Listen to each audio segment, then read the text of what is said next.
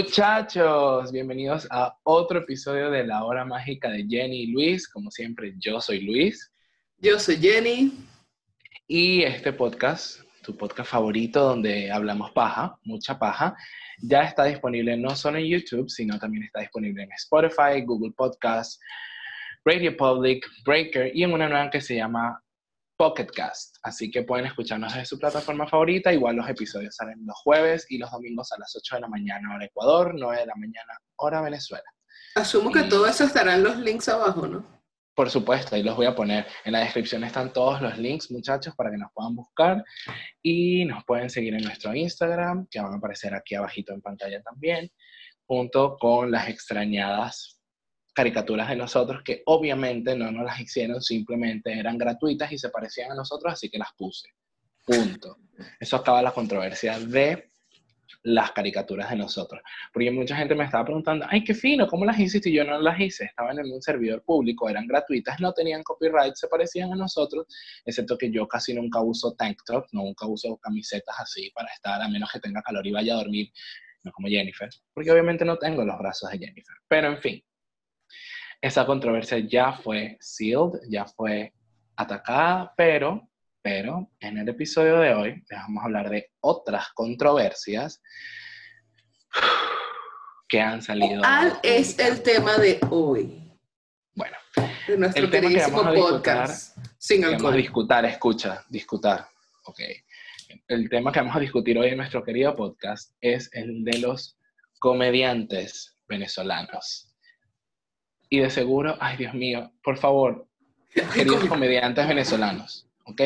Usélas entre comillas porque así se refieren a ustedes. Yo no me refiero así a ustedes. Por favor, no saquen esto de contexto si es que alguna vez lo ven. Y no gente a la mierda. Porque, o sea, no quiero que nos hagan lo mismo que les están haciendo ustedes. Yo apoyo su craft, ¿ok? Bueno, como nuestra audiencia es mayormente venezolana, debería decir 100% venezolana a estas alturas del podcast, hasta que esto se catapulte hasta la fama, esperamos. Em, hay una controversia que surgió con un famosísimo comediante venezolano que es George Harris. Particularmente a mí no me gusta George Harris porque sencillamente no me hace reír y a cada quien le hace reír lo que le hace reír y punto. Pero no puedo decir que es un mal comediante porque no lo es. O sea, es un tipo que llena teatros, llena eventos y la gente se destornilla de risa. ¿Destornilla o desternilla? Destornilla. Se cuaja de la risa en sus shows, shows, pero que yo no lo haga no significa que sea un mal comediante. X. El punto es que hay una controversia por cierta rutina que fue sacada de contexto de George Harris y que Internet, sobre todo el maravilloso mundo de Twitter, Twitter es tóxico. buscando cancelar a George Harris. Twitter es muy tóxico, por eso empieza con T, con T tóxico. De mayúscula. O sea, la canción tema de Twitter es Toxic de Britney Spears, porque tú no puedes entrar y de hecho estoy a punto de borrarlo, porque tú no puedes entrar allí sin empezar a sentir que te debes quejar de algo. Puede ser, sí. Negativo, negativo totalmente. Por eso yo no tengo Twitter. Sí. Y si alguien me conoce, bueno, Jennifer y mis amigos me conocen súper bien, saben que soy una persona que se ofende por absolutamente todo. Todo. O sea, no hay una persona que se ofenda más fácil que yo. Eso Porque sí. sencillamente, primero, no me gusta que se metan con la gente. ¿Ok? Me molesta que le hagan bullying a la gente, me molestan las bromas pesadas. De hecho, esos videitos donde ustedes están, como dice Cardi, donde alguien le puso una patineta a un pobre señor de 40 años, el señor se cayó en una torta, a todos ustedes les causa risa y a mí no, a mí me ofende. Porque uno no sabe los problemas que tiene la otra persona. Pero eso es muy distinto a tratar de cancelar a alguien que simplemente está haciendo un show y que las rutinas son sacadas de contexto. Además que ese es su trabajo. Así se gana la vida. Y George Harry, a mí sí me gusta George Harry. No lo veo a menudo, pero sí me gusta. Y George Harry es un tipo que tampoco es que la tuvo tan fácil cuando emigró y toda esta cuestión. O sea, como todas las personas que emigran y que nos ha tocado emigrar, incluso para esta gente de la farándula venezolana que en teoría es famosa y supuestamente tiene toda la plata del mundo, cosa que no necesariamente es cierto, les ha tocado difícil. Entonces, ¿por qué estamos buscando hundir a la gente? Exactamente. Y además que si tú vas a hundir a, la- a las personas, tienes que hundirlas por algo que hicieron. No por algo que dijeron en el contexto donde lo pueden decir. ¿Ok? Porque, y esto lo hicieron una en, en podcast que a nosotros nos encanta, pero obviamente no podemos repetir lo mismo porque si no sería copiarlos y no pues lo respetamos mucho, que es que si tú lo dices en un meeting político, lo dices en una reunión en tu casa, está mal. Pero la comedia, muchachos, funciona de una forma que a mí me costó mucho entender. Lo que tú dices en una rutina de comedia no es necesariamente lo que tú crees. Porque el comediante, como dijeron, dicen los grandes comediantes venezolanos, busca crear reflexión a través del humor. Y yo creo que si le prestan atención al video, que lamentablemente no podemos ponerle aquí ni el video ni el audio por asuntos de copyright, pero búsquenlo, porque ya está en todas partes. Yo lo encontré en Facebook. Y pues en Twitter no lo busqué porque en Twitter no está completo, porque obviamente la gente edita y pone lo que quiere poner. Pero búsquense la rutina completa, porque de verdad, aunque a mí no me da risa, porque no me da risa la forma en la que él hace humor, de verdad te llama una reflexión brutal. Lo importante es, que... Es interesante que sacan todo esto de contexto justo cuando estamos, eh, ¿qué fecha es hoy? 17. En el mes de, de la cuestión de Día contra la transfobia, la bifobia, la fobia, todo, porque todo aparentemente hay que celebrarlo en este fucking mundo. Eh, me parece interesante que una rutina que lleva años, años y años en el aire, la saquen a contexto justamente ahorita que vienen todos estos temas de la comunidad LGTB y el Pride que es el próximo mes y toda esta estupidez. Exactamente, porque a pesar de que... con la comunidad, sino que me parece que el timing es muy apropiado.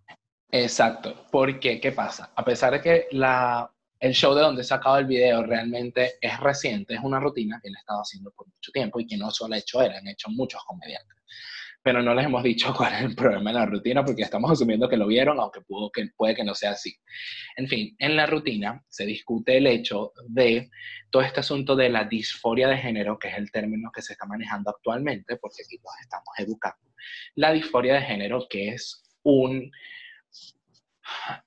Muchas personas lo definen como un trastorno, y efectivamente la palabra es trastorno, porque trastorno no siempre significa algo malo. Trastorno es algo que no funciona en la forma en la que uno esperaría que funcionara o que tiene su propia forma de funcionamiento y mientras se adapta a lo que nosotros consideramos como funcionamiento y mientras lo podemos integrar a nuestro sistema de diagnóstico, se cataloga como un trastorno. Entonces, la disforia de género lo que tiene es que un problema o una situación donde la identificación biológica de una persona no corresponde con su identificación psicológica o, su autopercepción, por así decirlo.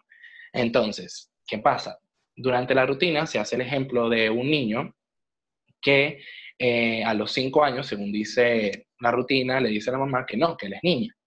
Y realmente muchos niños están en la capacidad de decir y de decidir porque para nosotros es un tema donde hay donde no hay tantos blancos y negros, sino que hay grises. Hay niños que son muy maduros, son muy chiquitos, y niños que no lo son tanto. Entonces hay unos que sí tienen la capacidad de decidir. El punto de la rutina es que eh, George Harris, que eh, generalmente, bueno, generalmente no, en esta rutina se encarga de darle como voz a la mamá o al papá del niño, no entendí bien, me dice al niño, pero fulanito, porque no exploras un poco tus partes, no sé qué, tómate un tiempo, bla, bla, bla, pero claro, es la forma, yo puedo entender que se ofende por la forma que lo dicen, porque es una forma humorística, con un asunto que es tan difícil hacer humor, sobre todo hoy en día. Pero la parte que no están publicando de la rutina, que es justamente la parte que enciende la chispa para hacer el comentario social, es que él dice claramente, y esto es algo que no era así, que uno tenía que esperar a, que eh, a tener 80 años y estar al borde de la muerte para decir, bueno, sí, ahora me llamo Edith. Pues, por cierto, ese chiste fue muy bueno. Me llamo Edith como Edith Pia. Entonces que uno se queda en shock como, berro, abuelo, pero, pero somos 18 nietos, como dice la rutina, no sé qué. Más o menos lo que pasó con Caitlyn Jenner, pues, o sea, no, no lo tenemos muy, muy, muy lejos de la situación. Muy lejos. Entonces, al tú sacar esa parte de la rutina, te pierdes el contexto de la crítica social que está haciendo George Harris a través del humor. Él básicamente está diciendo es, sí, ahorita estamos teniendo niños que les estamos permitiendo entrar a todo este proceso, porque no es solo la terapia de resignación de, género, no es solo tómate las pastillas para bloquear tu, testosterona y luego cuando seas mayor tomamos la decisión de la cirugía sí o no, porque hay muchos que deciden... O toma testosterona en el caso de, contrario. O pues. testosterona en el caso de, de los trans masculinos, pero el punto de la crítica es que es algo tan nuevo para nosotros, porque estábamos acostumbrados a que la gente tenía, tenía que esperar a tener 70, 80 años, estar a punto de pelar balls, de estar con, a un pie de la, al pie de la tumba para que decidiera hacer lo que quiere hacer. Entonces, el punto que se están perdiendo con la rutina es, una, es una invitación a reflexionar que realmente ahorita estamos teniendo mucha más libertad de la que tenían nuestras nuestros antecesores. Entonces, es el punto más importante de esta rutina. Y no van a lograr cancelar a George Harris, ¿ok? La cultura de la cancelación no funciona. Me parece súper negativo que una persona, porque la persona que saca esta acotación es Karina, ¿no? La, cantante venezolana. Eh, me parece súper negativo que Karina haya sido la, la instigadora principal de este tema. Por lo que entendemos por lo que entendemos. Yo no tengo ni, idea de lo que está pasando. Luis fue lo que, lo que me trajo a acotación la situación, pero me está dando más o menos el feedback y de ahí es que estoy sacando las conclusiones. No crean que estoy empapada del tema y por eso puede que diga una cosa que no es. Así que no me, no me No, yo también creo que fue Karina, por lo que entendí, que fue Karina la que eh, sacó todo esto. Porque Karina tiene, tiene. La hija es transgénero desde muy chiquita. Eso sí lo sabe y ella ha sido una advocate con todo este tema. Lo cual no está mal, porque está bien. O sea, si tu hija es trans y ya lo estamos hablando, en la psiquiatría te dice que ya a los cinco años uno debería, ya tiene su personalidad en cierta base, el centro y todo lo que es la identidad sexual y toda esta cuestión está formada. Entonces, no, no me parece mal que efectivamente los niños tengan un poder de decisión o que ya lo sepan. El problema no es tanto que tengan el poder de decisión, el problema es la aceptación que conlleva eso. Y después está el tema de que cortan la rutina en busca de dañar a alguien, lo cual no tiene sentido. De descontextualizar, porque todo tiene que ser visto, o sea, tú no puedes analizar una película o una rutina o cualquier cosa por un minuto. Si, por ejemplo, una película dura, no sé, dos horas veinte, como la puta Castillo en el Cielo, no es una grosería, ya si pueden ver nuestro episodio del Mundo Mágico Netflix, se llama así la película en japonés.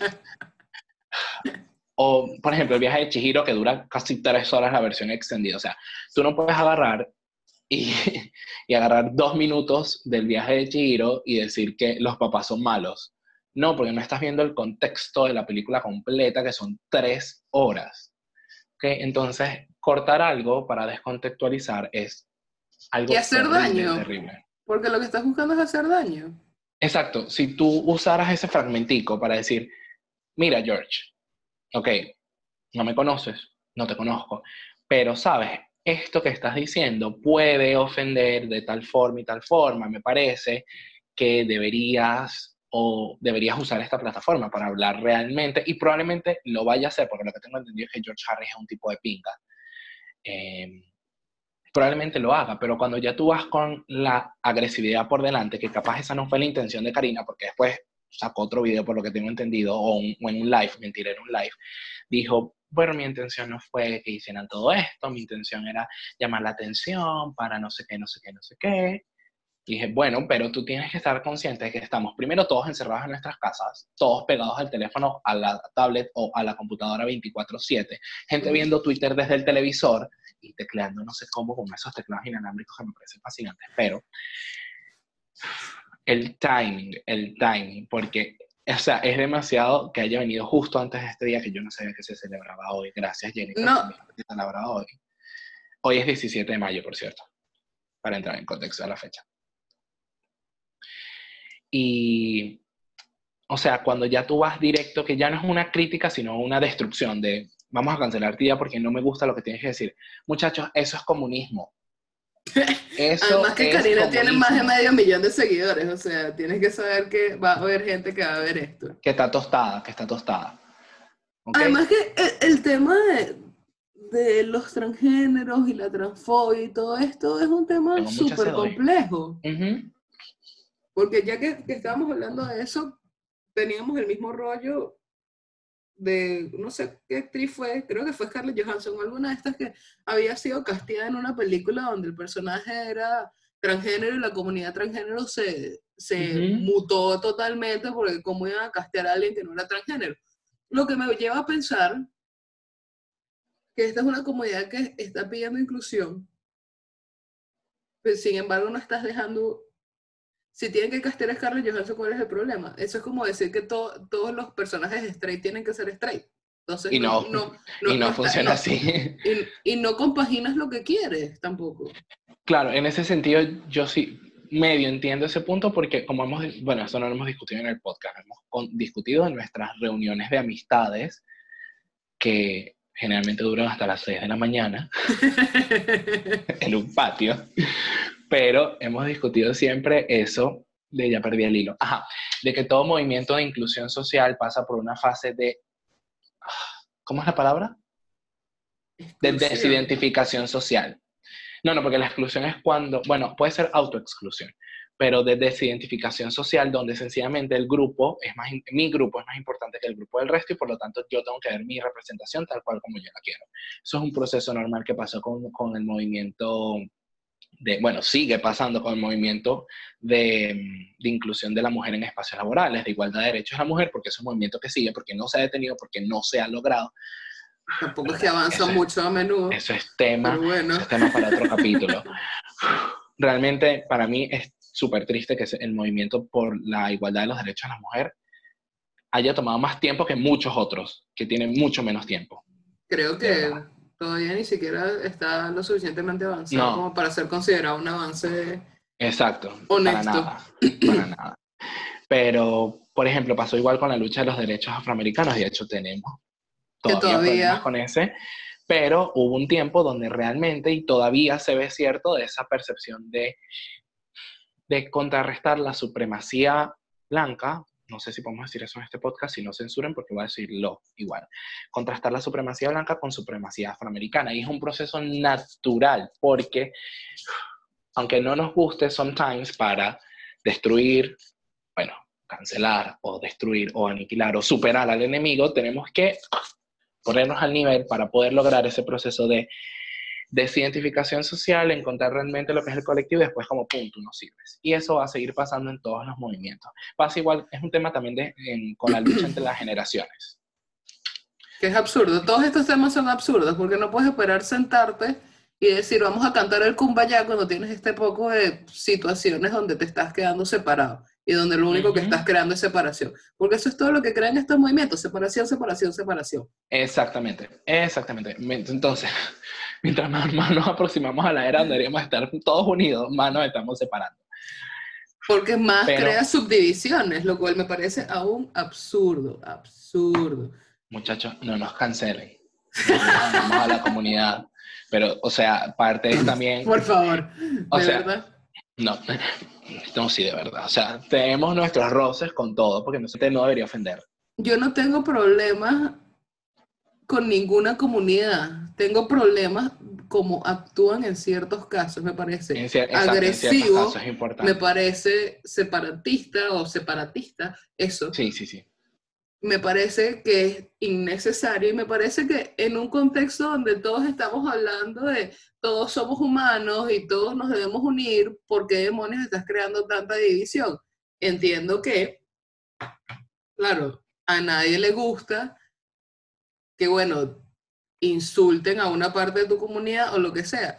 Está bien. Pero vamos a lo Michelle Obama, chamo. O sea, when they go low, go high. Exacto, es la forma de reclamar, es la forma de reclamar. Es, muchachos, ya elegimos, cancelar no funciona. Para nada. O sea, todavía hay gente que sigue viendo a Harvey Weinstein como un héroe. O sea, hay formas de pelear las cosas. Y para mí, la forma siempre es la más inteligente. No te puedes ir de tú a tú con alguien que sabes que no te va a escuchar. Exactamente. What for? Por eso estamos aquí diciéndoselos en nuestro podcast. Peleando por cosas que todavía no peleamos. En realidad nosotros no peleamos acerca de este tema. Yo sigo diciendo que, que, el mundo no, no, no quiere entender que todos somos humanos y que bueno, que hay que respetar las características de cada quien.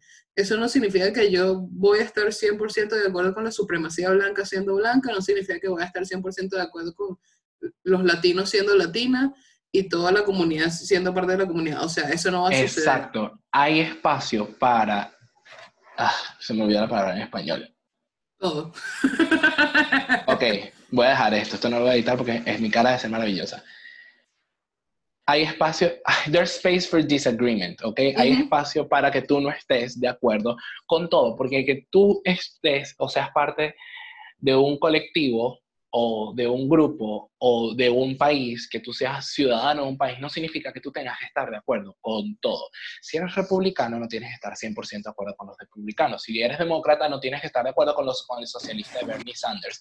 Y definitivamente, si eres parte de un grupo de Pokémon, no tienes que estar de acuerdo con que hayan cortado la Dex en Pokémon Sword and Shield. Pero ese es otro punto. El punto, el punto del ejemplo es que no podemos andar por la vida con gringolas que nos digan, solo porque yo me junto con fulanito, tengo que pensar exactamente igual que fulanito. Eso es un pensamiento muy de Júpiter en Libra, empezando por allí. Pero, y yo soy Júpiter en Libra. Pero there's space for disagreement. O sea, hay espacio para que tú como individuo puedas generar tu propia matriz de opinión y decir, ok, ok, sí, nosotros tenemos un poco de gustos en, comunes, en común, perdón, pero hay, cosas, hay puntos en los cuales igual no vamos a estar de acuerdo. Jennifer y yo somos excelentes amigos y tenemos puntos en los que no estamos de acuerdo. Pero tampoco que peleamos. No, no, simplemente los discutimos decentemente, como siempre. O sea, let's agree to disagree. Listo. Exacto. Por ejemplo, no es este el tema. Por ejemplo, Jennifer tiene su opinión sobre el CrossFit. Sí yo tengo mi opinión sobre el CrossFit. ¿Es la misma? No, vamos a dejar de hablarnos porque a Jennifer le gusta el... Vamos a cambiar CrossFit por fútbol o básquet. Que a Jennifer le gusta el básquet. cualquier deporte. o cualquier deporte menos tenis y natación.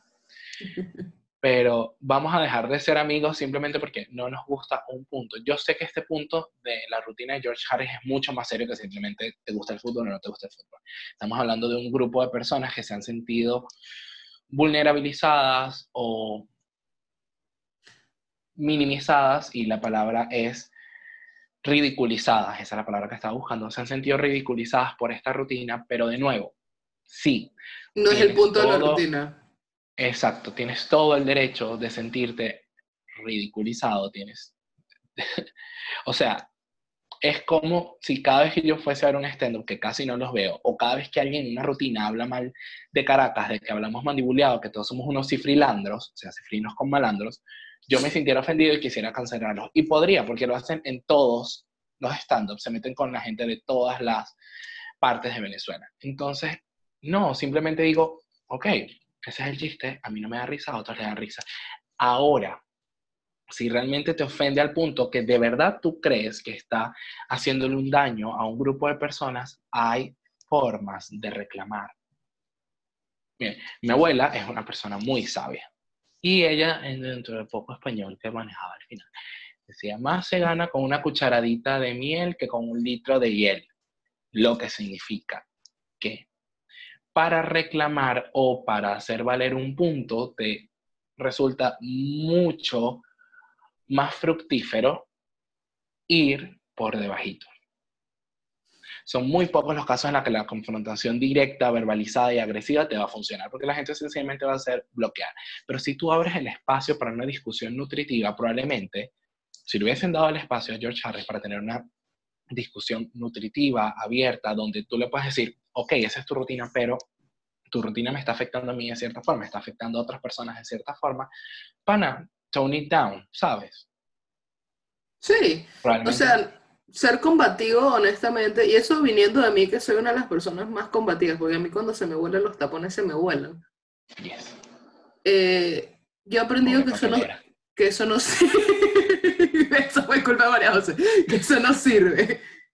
Eso no sirve para nada, honestamente. Exacto. Porque si tienes dos vas a tener dos posibles variantes cuando estás combativo. Que una persona sea combativa de vuelta, es decir, estás peleando contra una pared, y una persona que simplemente no le importa porque el tono que estás adoptando le parece ofensivo o lo que sea.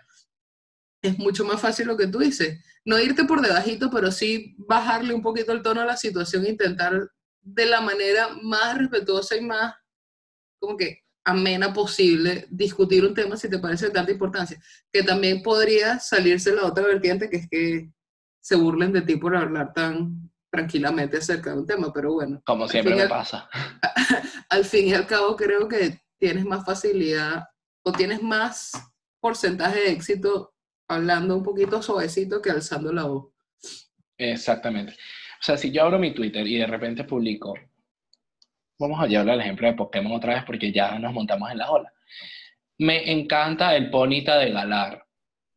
Y alguien me responde, ¿cómo te va a gustar esa cosa fea? Que yo no sé qué, qué es esto, qué es aquello, que parece un My Little Pony.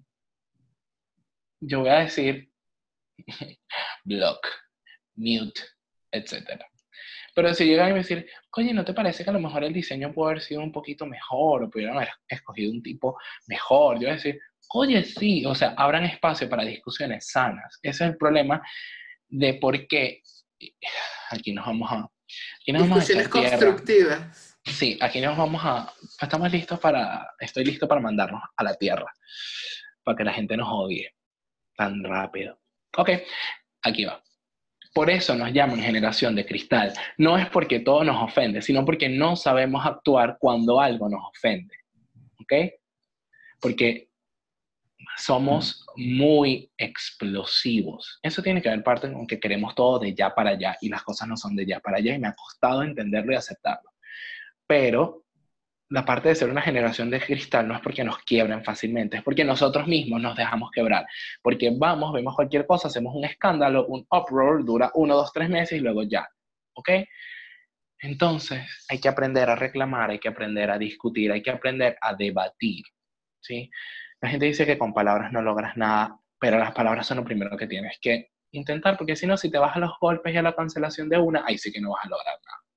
Entonces, por lo menos intenta que todavía hay gente razonable en el mundo y George Harris es uno de ellos. Además que debatir siempre te da distintos puntos de vista y te nutre. Así que siempre puedes, puedes obtener algo que capaz no habías pensado o un ángulo que capaz no habías visto, lo cual siempre puede suceder porque no lo sabemos todo y no entendemos siempre al 100% por qué las personas hacen lo que hacen. Exactamente. Entonces tú abres una discusión con este tipo y probablemente encuentres el origen, un origen que no te habías imaginado del chiste. O capaz el tipo ni, ni, siquiera se dio cuenta que era tan ofensivo, porque su punto principal no era Ofender. resaltar el hecho de si tienes o no poder de decisión a los cinco años o tócate lo que sea, sino resaltar el hecho de que como sociedad, en teoría, hemos avanzado un poco en ya un niño la lo puede forma de hacer las cosas. Exacto, que ya un niño puede ver a su alrededor, que puede expresar su no inconformidad, sino su no identificación con su género biológico.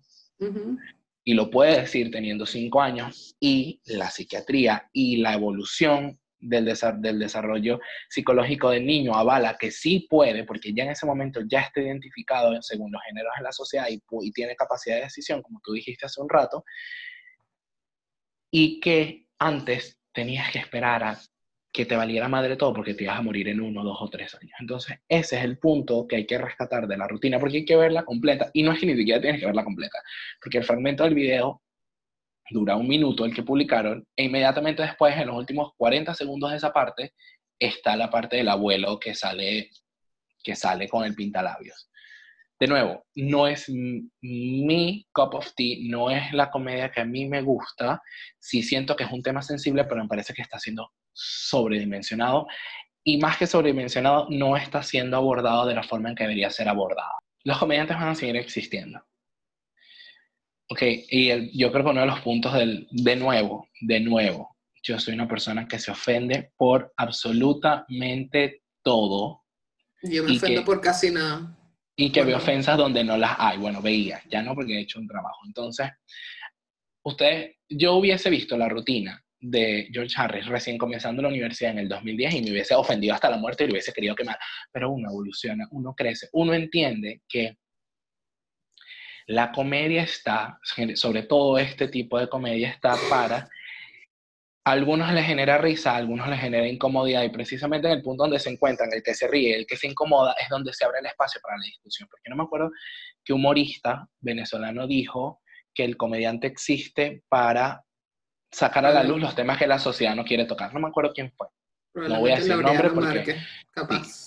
Sí, probablemente, pero no me voy a arriesgar a decir si fue Laureano, déjenos saber en los comentarios si no, y si, no fue, y si fue un comediante colombiano, díganlo también, porque puede ser. Díganos quién fue el comediante. Díganos, o sea, la frase tampoco es así tal cual, sino que es eso que el, humorista o el comediante existen para traer a la luz las cosas que como sociedad no queremos tocar. Y por eso los comediantes siempre son mal vistos, hasta por los mismos políticos, porque se ríen de ellos. Pues. Pero no cancelen, no, no lo intenten, porque no lo van a lograr. O sea, la comunidad tiene un poco de tiempo tratando de cancelar a este bicho James Charles y no ha podido. ¿Who the es James Charles? Ay, no sé. Ajá, pero obviamente no, están, no, no, lo van a cancelar por eso, lo cancelaron porque es un acosador. ¿Ok? No, no, ah. no, lo cancelaron, lo intentaron cancelar porque es un acosador, pero el tipo sigue allí. O sea, muchachos, la cultura de cancelación no funciona ni dentro de la comunidad, de nuestra comunidad, entonces no va a funcionar. Y como millennials, tenemos que aceptar que nuestra forma de discutir no es la mejor que existe. Y podemos mejorarla, siempre hay espacio para mejorar. Los millennials son como niños malcriados, chavo. Si no consiguen lo que quieren, patalean. Y yo era así, pero ya no, porque crecí.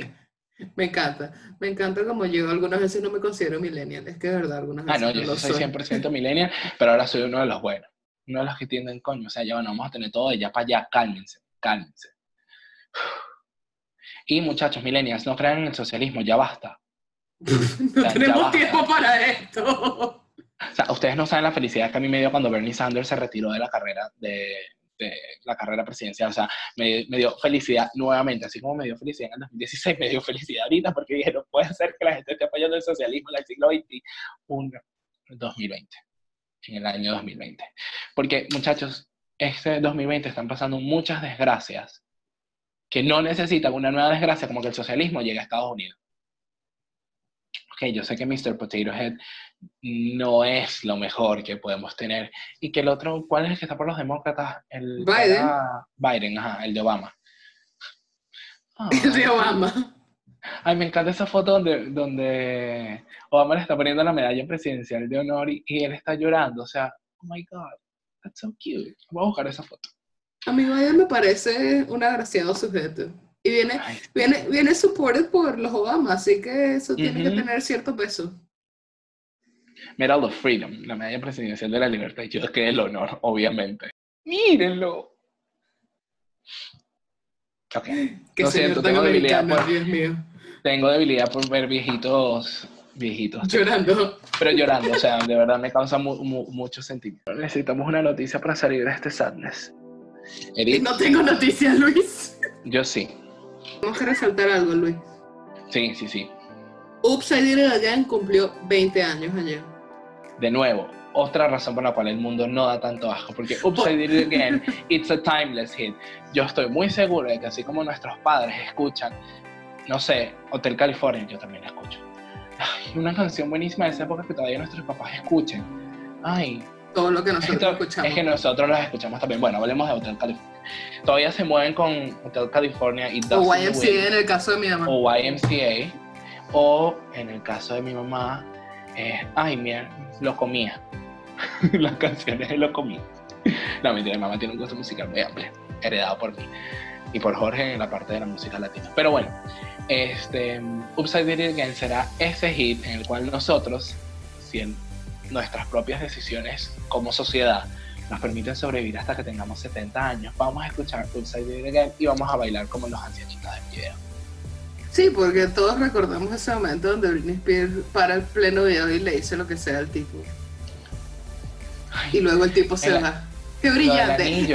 El traje rojo, el anillo la escenografía de la nave, o sea, era brillante para la época, honestamente. La, la coreo, o sea, no, no, no, la interrupción con el tipo, que la, que tú mencionas, gracias a Britney el mundo no da tanto asco y gracias a estos ancianitos también. Y con eso cerramos el episodio de hoy. No nos cancelen. Suscribir, ah, darle a si les gustó y si no les gustó también, pues, porque obviamente podemos generar espacio para discusión, solo que siempre con buenas palabras, muchachos, porque no vamos a escribir como hablamos. Suscríbanse, suscríbanse, perdón, comenten, denle like, activen la campanita y si nos están escuchando a través de estas plataformas donde no puedes hacer nada de esto, puedes ir a YouTube y hacerlo. Si escuchan en Spotify o en Google Podcast, nos pueden seguir y realmente no sé cómo funcionan las demás. Pero también nos pueden seguir seguramente eh, cuando estemos en Apple Podcast, nos pueden dejar su review de 5 estrellas. Pero bueno, hasta el próximo capítulo, mis amores. Chao.